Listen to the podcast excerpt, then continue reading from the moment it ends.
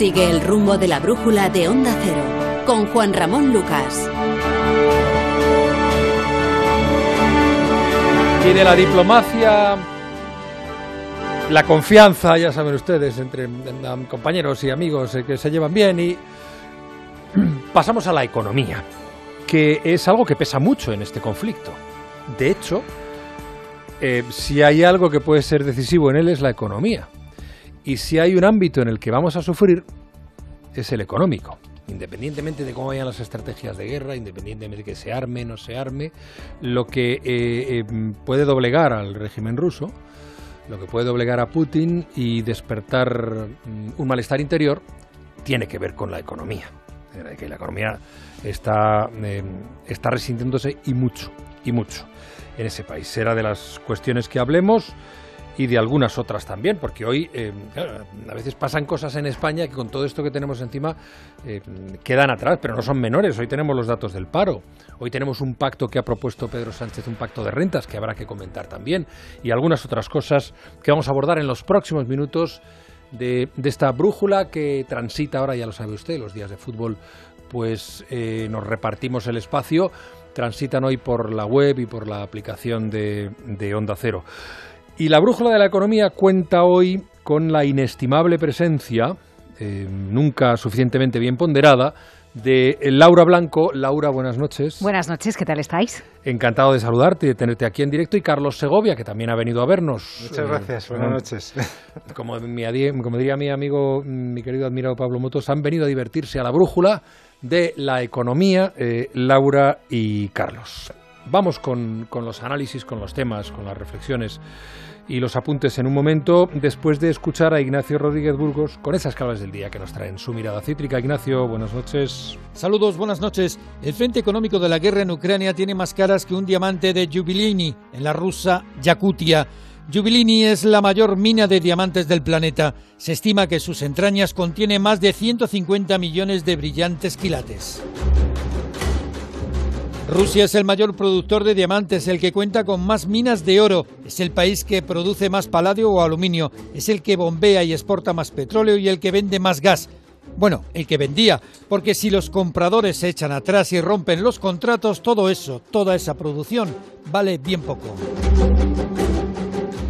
Rusia comienza a tener dificultades para colocar sus barriles de crudo y lo que es peor, para Moscú, algunos gigantes occidentales de la energía como Céntrica, la matriz de British Gas, ha anunciado que dejará de comprar gas ruso. Vamos, que está dispuesta a romper los contratos de suministro que tiene con la rusa Gazprom.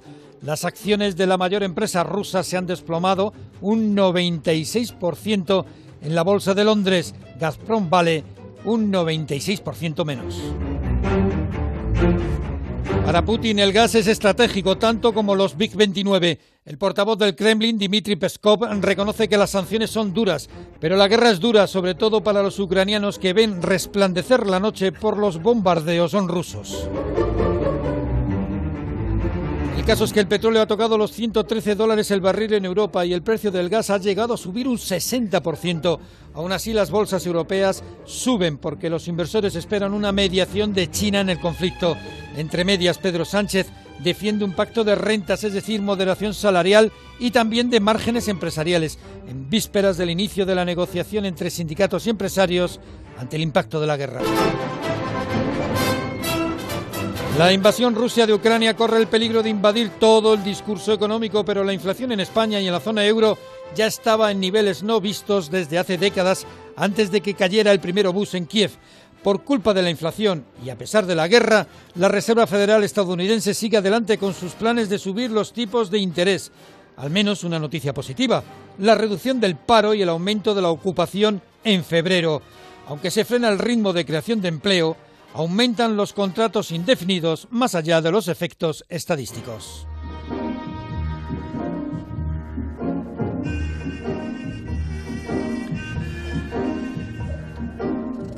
Febrero es, uno de estos, gracias Ignacio, febrero es uno de estos meses en los que tan pronto sube como baja el paro. En este caso hemos tenido buenas cifras hoy.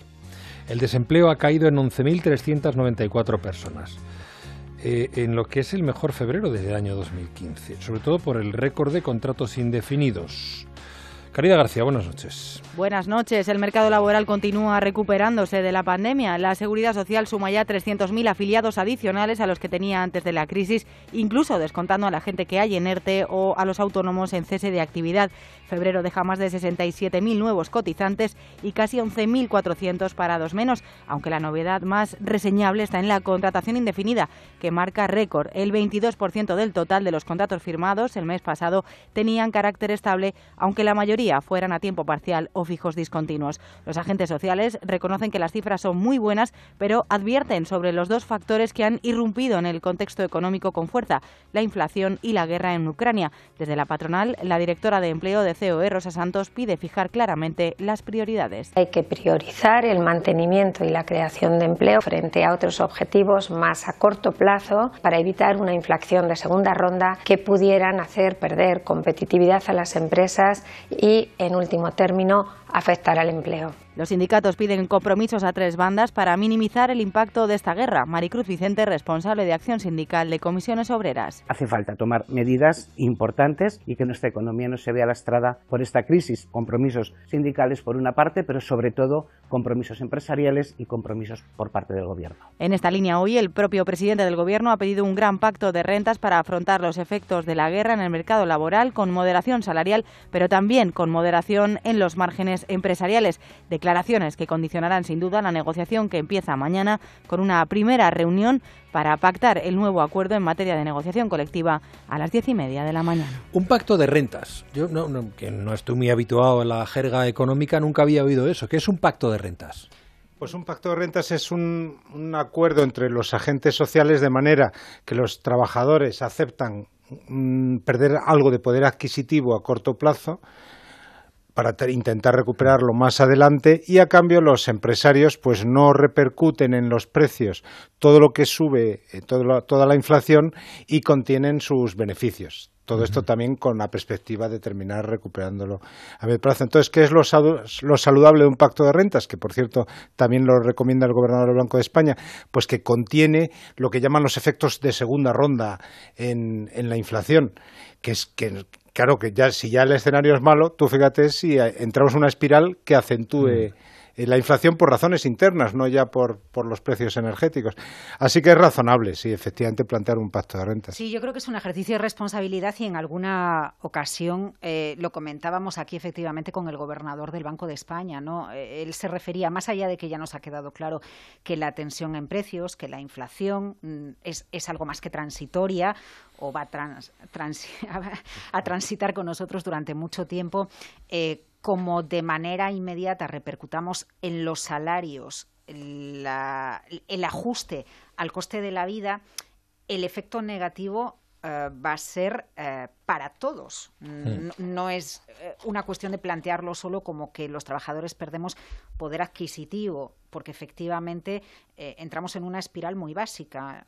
cobramos más y entonces mantenemos la demanda, entonces se mantiene la demanda y entonces los productos vuelven a subir y entonces queremos cobrar más y entonces los productos vuelven a subir. ¿no? Esto es muy básico, pero realmente es como funciona así la economía. Lo que es imprescindible es que eh, el compromiso llegue también por el lado empresarial, porque eh, son muchísimas las empresas las que están reconociendo. Las grandes empresas, por ejemplo, de distribución de, consumo que están en los lineales de los supermercados. ¿no? Hay cuatro o cinco grandes grupos mundiales que son propietarios de una buena parte de esos productos que compramos en la tienda, en el supermercado, sí están repercutiendo en sus productos la subida de los costes, ya sea por problemas en la cadena de suministro, ya sea por el mm. petróleo, ya sea por problemas derivados eh, de los microprocesadores y ahí va en las cadenas de distribución eh, cómo se comportan ante este tipo de decisiones. Eh, todos sabemos que el ámbito, el tejido empresarial español pide una contención de salarios, pero hay que ver si efectivamente ese compromiso llega por todas las partes, ¿no? Para que sea real ese pacto por eso se llama pacto de rentas. claro, efectivamente. A mí sí que me parece un ejercicio de responsabilidad, mm. ¿no? Pedir ese pacto de rentas ante la que se viene encima, que yo creo que eh, estos años 20 que están siendo completamente locos desde que arrancaron, no sé si van a ser más locos que los años 20 ¿eh? del siglo XX, pero eh, creo que a estas alturas qué difícil es la labor del economista intentando predecir o dibujar un escenario, porque realmente tenemos que dibujar 10 escenarios. No nos vale el cuadro macro, no nos valdrá el cuadro macro que la vicepresidenta económica dibuje en el mes de abril, no nos valen los cuadros que hace el Fondo Monetario Internacional, los que hace el Banco de España, o dibujamos 10 escenarios posibles para ir mezclando todas las posibilidades y nos vamos a las combinaciones que estudiamos en matemáticas, o Carlos, no sé qué vamos a hacer, porque aquí, aquí va cambiando cada dos meses todo bueno, el fíjate, escenario. tanto cambia que yo creo que los pequeños y medianos empresarios que nos estén escuchando dirán, oye, qué razonable lo que dice Pedro Sánchez esta semana, pero se lo podía haber aplicado él mismo la semana pasada, porque ¿qué ha pasado? Que el presidente del gobierno plantea un pacto de renta esta semana y la semana pasada impone a los empresarios una subida del salario mínimo. Y eso forma parte del pacto de rentas. O sea que eh, digamos, primero impongo una parte, es que el salario mínimo... como, nos, ha dicho, como nos ha dicho el ministro de Exteriores, los gobiernos evolucionan. Evolucionan, sí, sí, pues los pequeños y los empresarios que nos están escuchando habrán notado una evolución, pero vamos, radical. Lo que pasa es que eh, sí que me gustaría eh, hacer un matiz con tus palabras, bien traído ese análisis, Carlos, pero creo que cuando estamos hablando de una subida del salario mínimo interprofesional, en el cómputo de lo que ha hecho este gobierno en los últimos tres años, es mucha la cantidad. Si vemos la última subida en euros, la subida mensual, el coste eh, eh, para el empleador es, más moderada. Sí que creo que eh, un pacto de rentas global, teniendo en cuenta los 20 millones de cotizantes que hay en España, no es incompatible con permitir que mejore la calidad de vida de las personas que cobran menos y las que están realmente afectadas por el salario mínimo interprofesional. Me parece que sí que es una cuestión compatible. Cosa aparte es que los empresarios que nos están escuchando digan, mm, es que el coste energético, que junto al coste laboral es el gran coste que tiene una pequeña y mediana empresa, o la posibilidad de que se reduzcan los periodos medios de cobro, es otro de los grandes dolores de cabeza de un pequeño empresario, puedan tensionarse, de hecho se está tensionando ya por la cuestión de, Rusia y Ucrania, ¿no? Pero yo creo que lo que está en manos del gobierno sí que me parece un ejercicio de responsabilidad al margen de lo que ha sucedido con el SMI.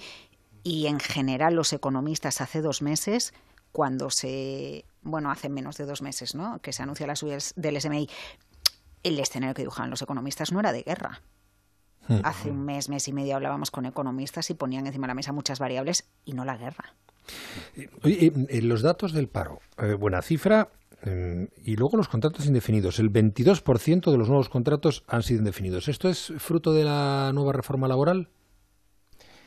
Sí, ¿O es demasiado pronto? Yo no, yo creo que sí, la, efectivamente eso está teniendo un efecto, pero no solo en eso, sí, pero también en eso, en mm. que haya hay más contratos eh, indefinidos, sí, que yo creo que es efectivamente que es una cosa que había que combatir, que es una debilidad endémica, ¿no? De nuestro mercado laboral, pero hay otra debilidad endémica que vemos que no que no se ataja y que al contrario se desacelera. De los, esto, lo malo de estos datos de febrero es que se nota una desaceleración en el empleo cuando España sigue teniendo el doble de tasa de paro de la media europea. Incluso Grecia está consiguiendo bajar el desempleo más y nos está cediendo el farolillo eh, rojo en este indicador. Entonces, me parece que, toda, que los datos de febrero, que todavía es muy pronto para valorar la nueva reforma mm. laboral, pero no dan señales eh, para entusiasmarse, la verdad. Bueno, eh, creo que es sano que la contratación tienda a, ser indefinida y menos temporal. De todas formas, lo que decías, todavía el setenta y tantos por ciento de los contratos firmados en febrero son temporales, ¿no? Y eso eh, es, una, es una mala radiografía del mercado laboral eh, español. Lógicamente, como venimos de donde venimos y los datos han ido mejorando mucho en el mercado laboral, la, la mejora es menor, a menor ritmo. Aquí hay varias claves. A ver cómo viene la temporada fuerte, importante para el sector servicios. Vamos a tener una Semana Santa en el mes de abril con mejor tiempo, a ver mm. si este año de verdad tenemos un año de recuperación, eso es clave. A mí me ha preocupado ver todavía hay 100.000 personas con ERTE. tengo un poco la sensación de que nos hemos quedado un poco estancados ahí porque hasta que no hasta, hasta que no aparezca la temporada del sector servicios de verano y de Semana Santa, bueno, pues no, no tenemos claro qué es lo que va a suceder. Y luego la tensión en los precios, la inflación que estamos viviendo, pues eh, eh, mientras una contratación indefinida es buena, porque a quien le hacen un contrato indefinido asienta sus decisiones de gasto y de compra y de consumo, se, se, decida gastar, a ir de vacaciones, ¿no? esas decisiones en el día a día de la economía familiar y doméstica, la tensión en los precios y la inflación, el mayor coste de los carburantes, el mayor coste de un billete de avión, el mayor coste eh, del turismo, eh, puede eh, contener una demanda en el sector servicios que esperábamos que floreciera este año y eso es determinante también para nuestro mercado laboral al margen del tema agroalimentario. Y ahora vamos a ver uno de los eh, una de las novedades de la nueva legislación laboral si la situación empieza a complicarse en las empresas el sistema S-Red, ¿no?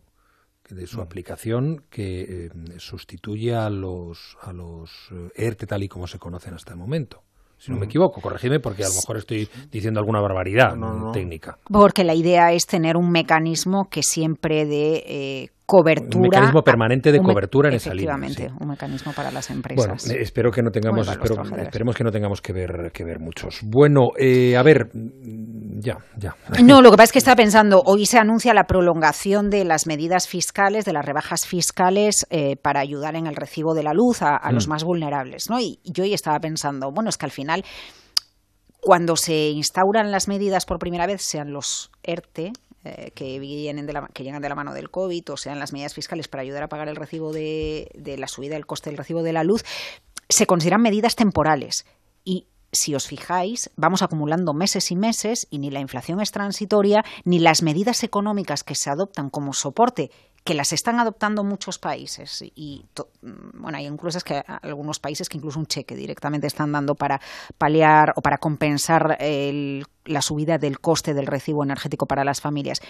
Pero arraigan las medidas se quedan pasan meses pasan trimestres y, y se prolongan y se prolongan las medidas. Y lo que estamos es en una espiral de apoyo a la economía que yo no sé si se va a convertir en, en permanente, pero lo han hecho los bancos centrales, lo están haciendo los gobiernos y no sé qué va a pasar el día que nos planteemos salir de aquí. A lo mejor es la mejor noticia que podamos salir porque entonces no hay ni guerra ni COVID. ¿no? Bueno, em, había que referirse desde luego a esta situación en España. El, paro sigue siendo para los españoles el mayor problema y sigue siendo un problema estructural severo en la economía española. Pero hay que volver al... Bueno, luego en un ratito vamos a estar con con Celia Ferrero para hablar de los autónomos, pero hay que volver a la guerra, al recorrido económico de la guerra y a las eh, acciones y sanciones que se están tomando desde la Unión Europea. Hoy se han reunido los ministros de Finanzas de la Unión por videoconferencia para analizar las sanciones económicas contra Rusia y sus consecuencias tanto para el régimen de Putin como para los 27 países miembros. Lo que se ha decidido es ayudar a Ucrania con 1.200 millones de euros, por tanto mantenemos el pulso contra Rusia eh, pero bueno, como se viene diciendo, no nos va a salir gratis, lo recordaba también el ministro español de Asuntos Exteriores. Eh, los precios pueden subir y mucho. ¿eh? Corresponsal en toda la Unión, corresponsal en Bruselas, Jacobo de Regoyos. Buenas noches, Jacobo.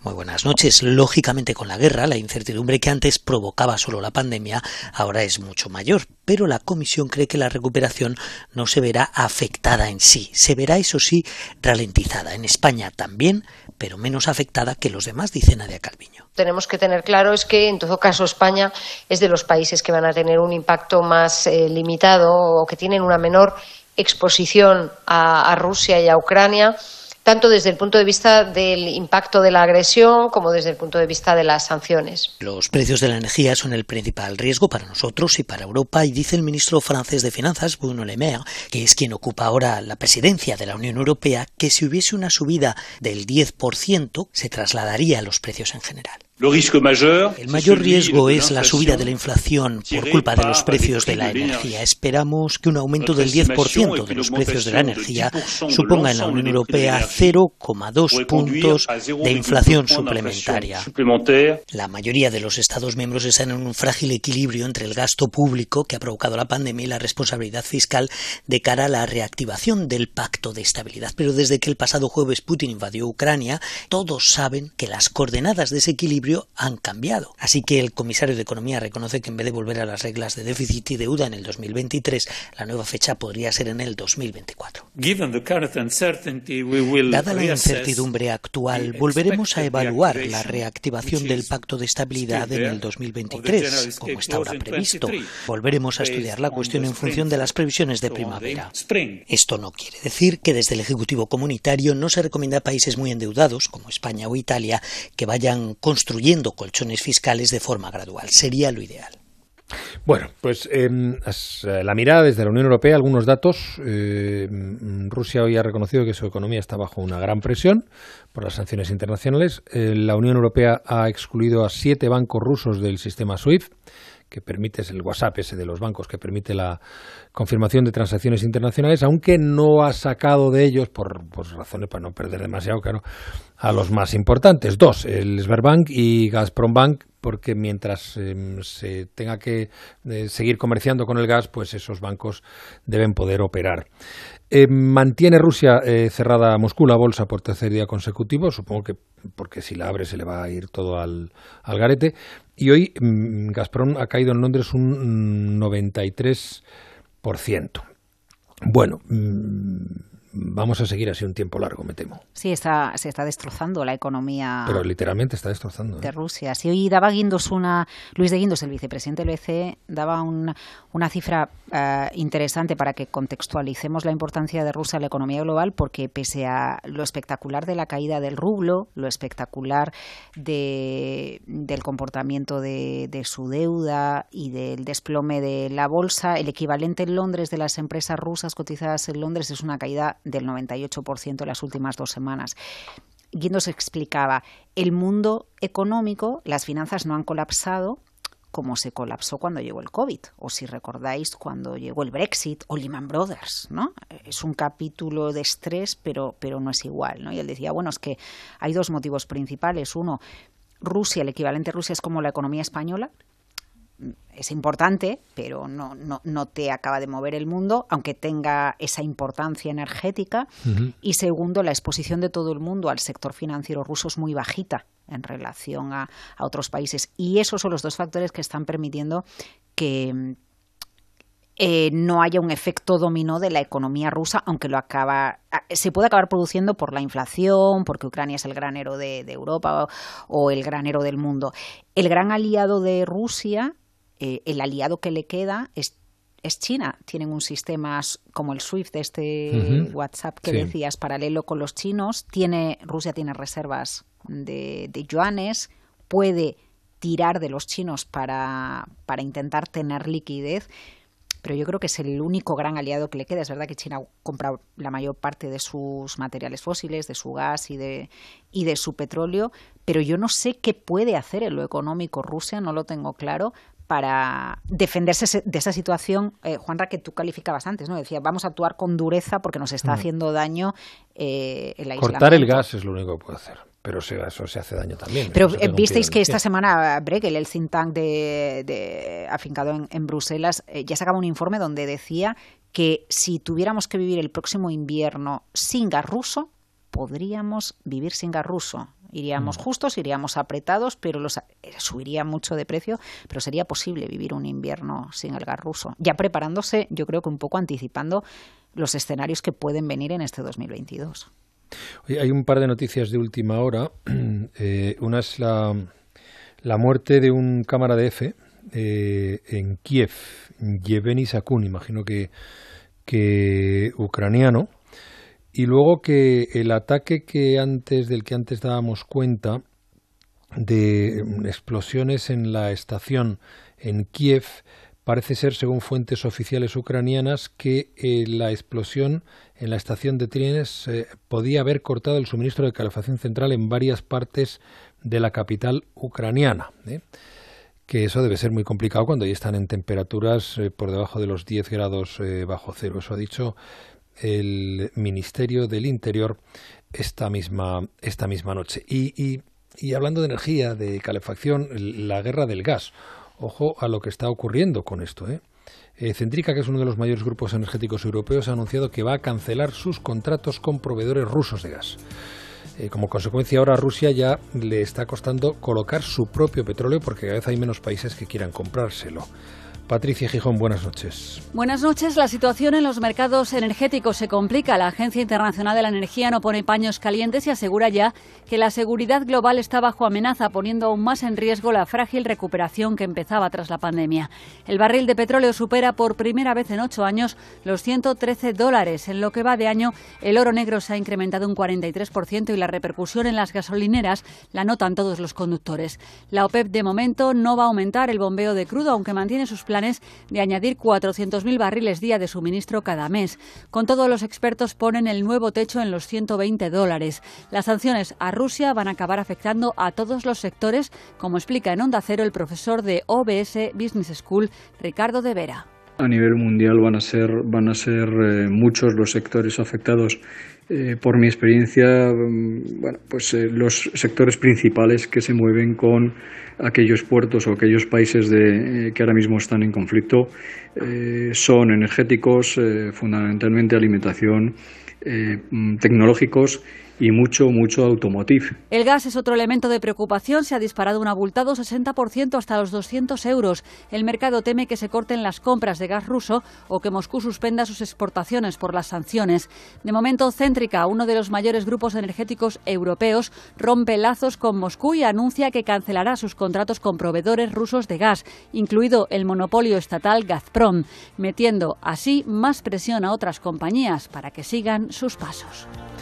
Bueno, y hoy Estados Unidos ha anunciado que imponía nuevas sanciones contra una veintena de empresas rusas de tecnología, defensa, sobre todo por eh, la agresión a Ucrania. Y en el mismo paquete van también medidas radicales contra Bielorrusia, eh, no solamente por apoyar a Rusia en este conflicto, sino para eh, evitar que em, los artículos, tecnologías y software lleguen a Rusia a través de, de ese país. O sea, que le cortan le cortan a, a los dos. Em, el petróleo está ya en los 113 dólares, creo que lo estábamos comentando antes. Y eso ya se nota en las gasolineras, en los bolsillos. En realidad eh, empezamos a notar ya el, gas que va a seguir subiendo, la luz que va a subir, el petróleo que está en máximos. Mañana eh, está previsto que suba también la electricidad un 34%. Bien, aquí estamos. Mm, aquí estamos. Aquí está la ola.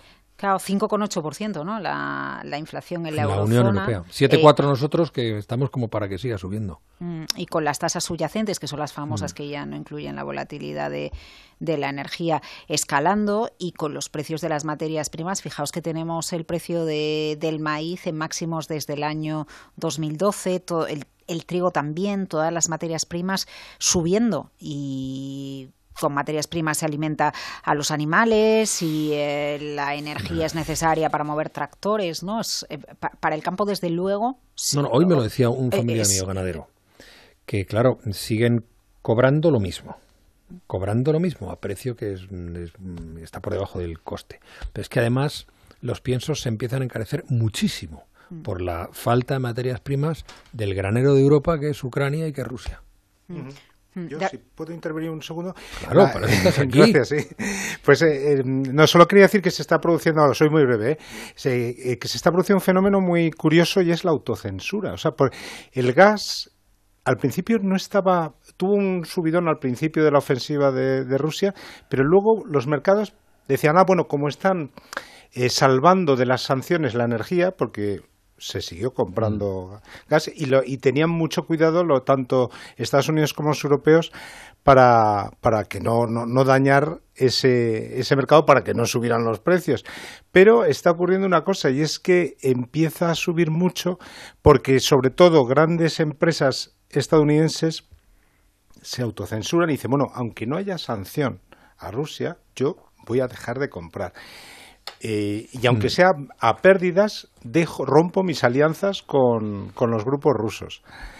Y entonces, claro, eh, eso ha producido en el mercado la sensación de decir, oye, que esto no está tan controlado y que es que a lo mejor, efectivamente, desaparece el, gas y el petróleo ruso del mercado. Entonces, por tanto, tenemos que buscar alternativas y eso está disparando tanto el petróleo como el gas. España puede jugar un papel importante en el futuro en eso. Ay, ¿eh? ese tema me tiene...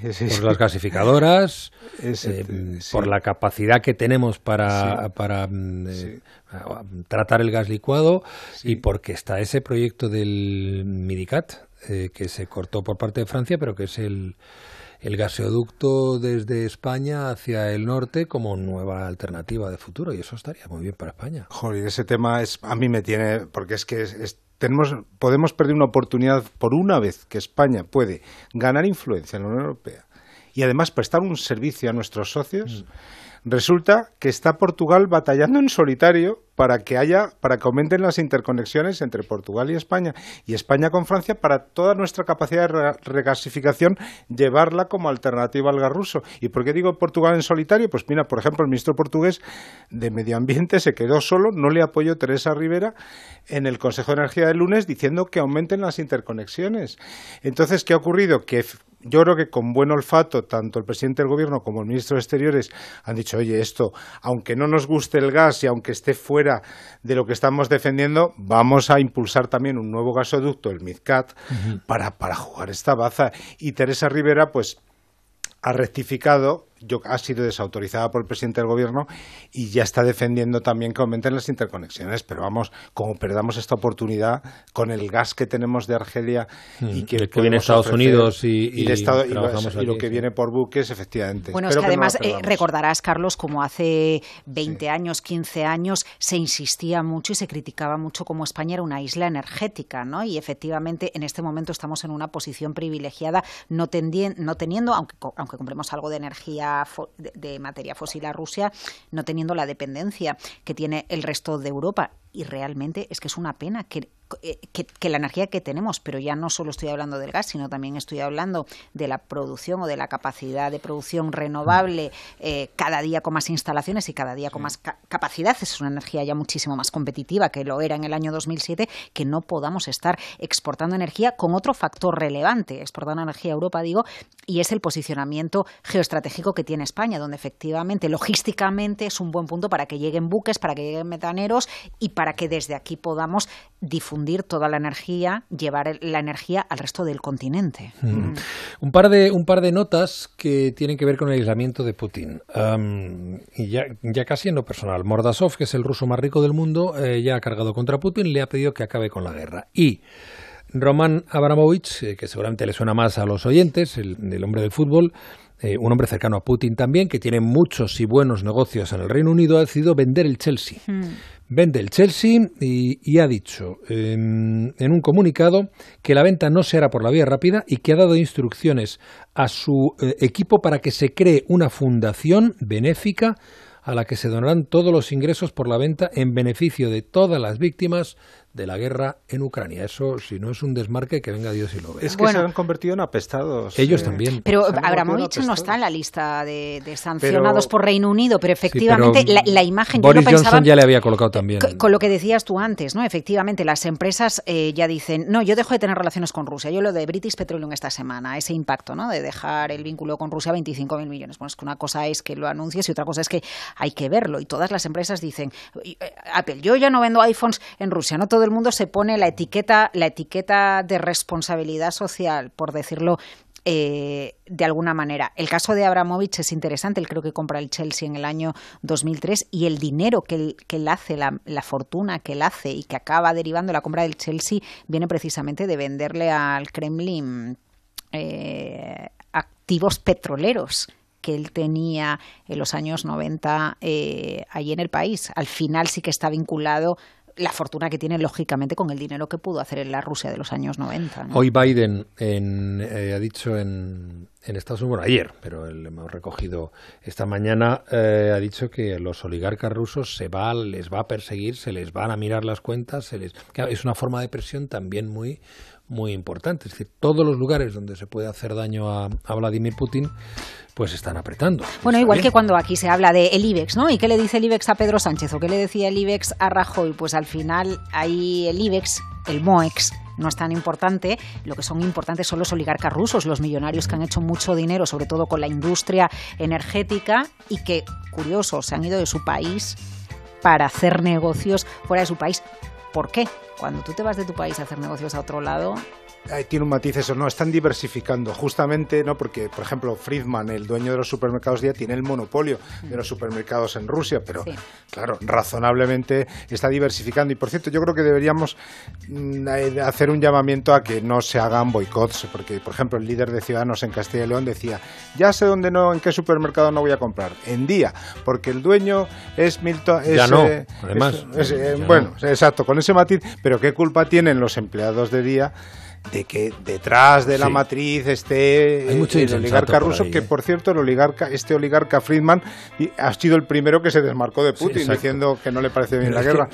también esto nos enseña cosas. Por ejemplo, en, en Italia se ha eh, suspendido un ciclo sobre Dostoyevsky. Porque es ruso, tío, coño. Vamos a ver, vamos a ver, por favor. Por favor, por favor. Bueno, no. Abrimos el tiempo para los autónomos. Celia Ferrero, buenas noches. ¿Qué tal? Buenas noches. ¿Cómo estás?